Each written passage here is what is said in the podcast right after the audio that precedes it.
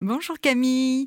Alors hier on a parlé du cadeau idéal à offrir. Eh bien aujourd'hui j'aimerais vous demander pourquoi il y a autant de ferveur, pourquoi est-ce qu'on met autant d'énergie euh, pour ces fêtes de fin d'année? Les fêtes de fin d'année, on y est tous sensibles en tout cas, d'une façon ou d'une autre, soit parce que euh, à la fois on s'en réjouit et souvent il y a un paradoxe, à la fois on s'en réjouit, on a envie de évidemment de, pouvoir être ensemble, se réunir. Et puis à la fois, ce sont des moments parfois compliqués parce qu'on voit bien que quand on se retrouve en famille notamment, eh bien chacun reprend sa place, on va dire initiale, et que euh, de, rester euh, l'esprit euh, libre, serein. Parfois, c'est aussi des moments un petit peu de concentration comme ça, d'énergie et d'enjeux qui, qui, peuvent mettre à mal certains dîners de Noël, n'est-ce pas?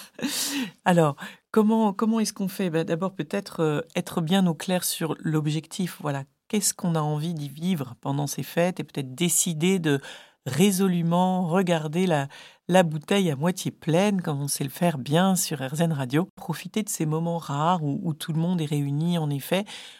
Accepter de, de, lâcher prise sur des choses sur lesquelles on aimerait que ça puisse se passer comme ci ou comme ça. Et en même temps, peut-être un peu aussi préparer le terrain, c'est-à-dire que si vous savez qu'il y a des, euh, des moments un peu glissants dans cette histoire, eh bien, euh, eh bien préparer le terrain pour euh, mettre des chaussures un peu antidérapantes, euh, voilà, poser quelques conditions, quelques règles au départ, orchestrer en quelque sorte ces retrouvailles de façon à ce que chacun puisse être à sa place et faire de la place à tous et à toutes les générations.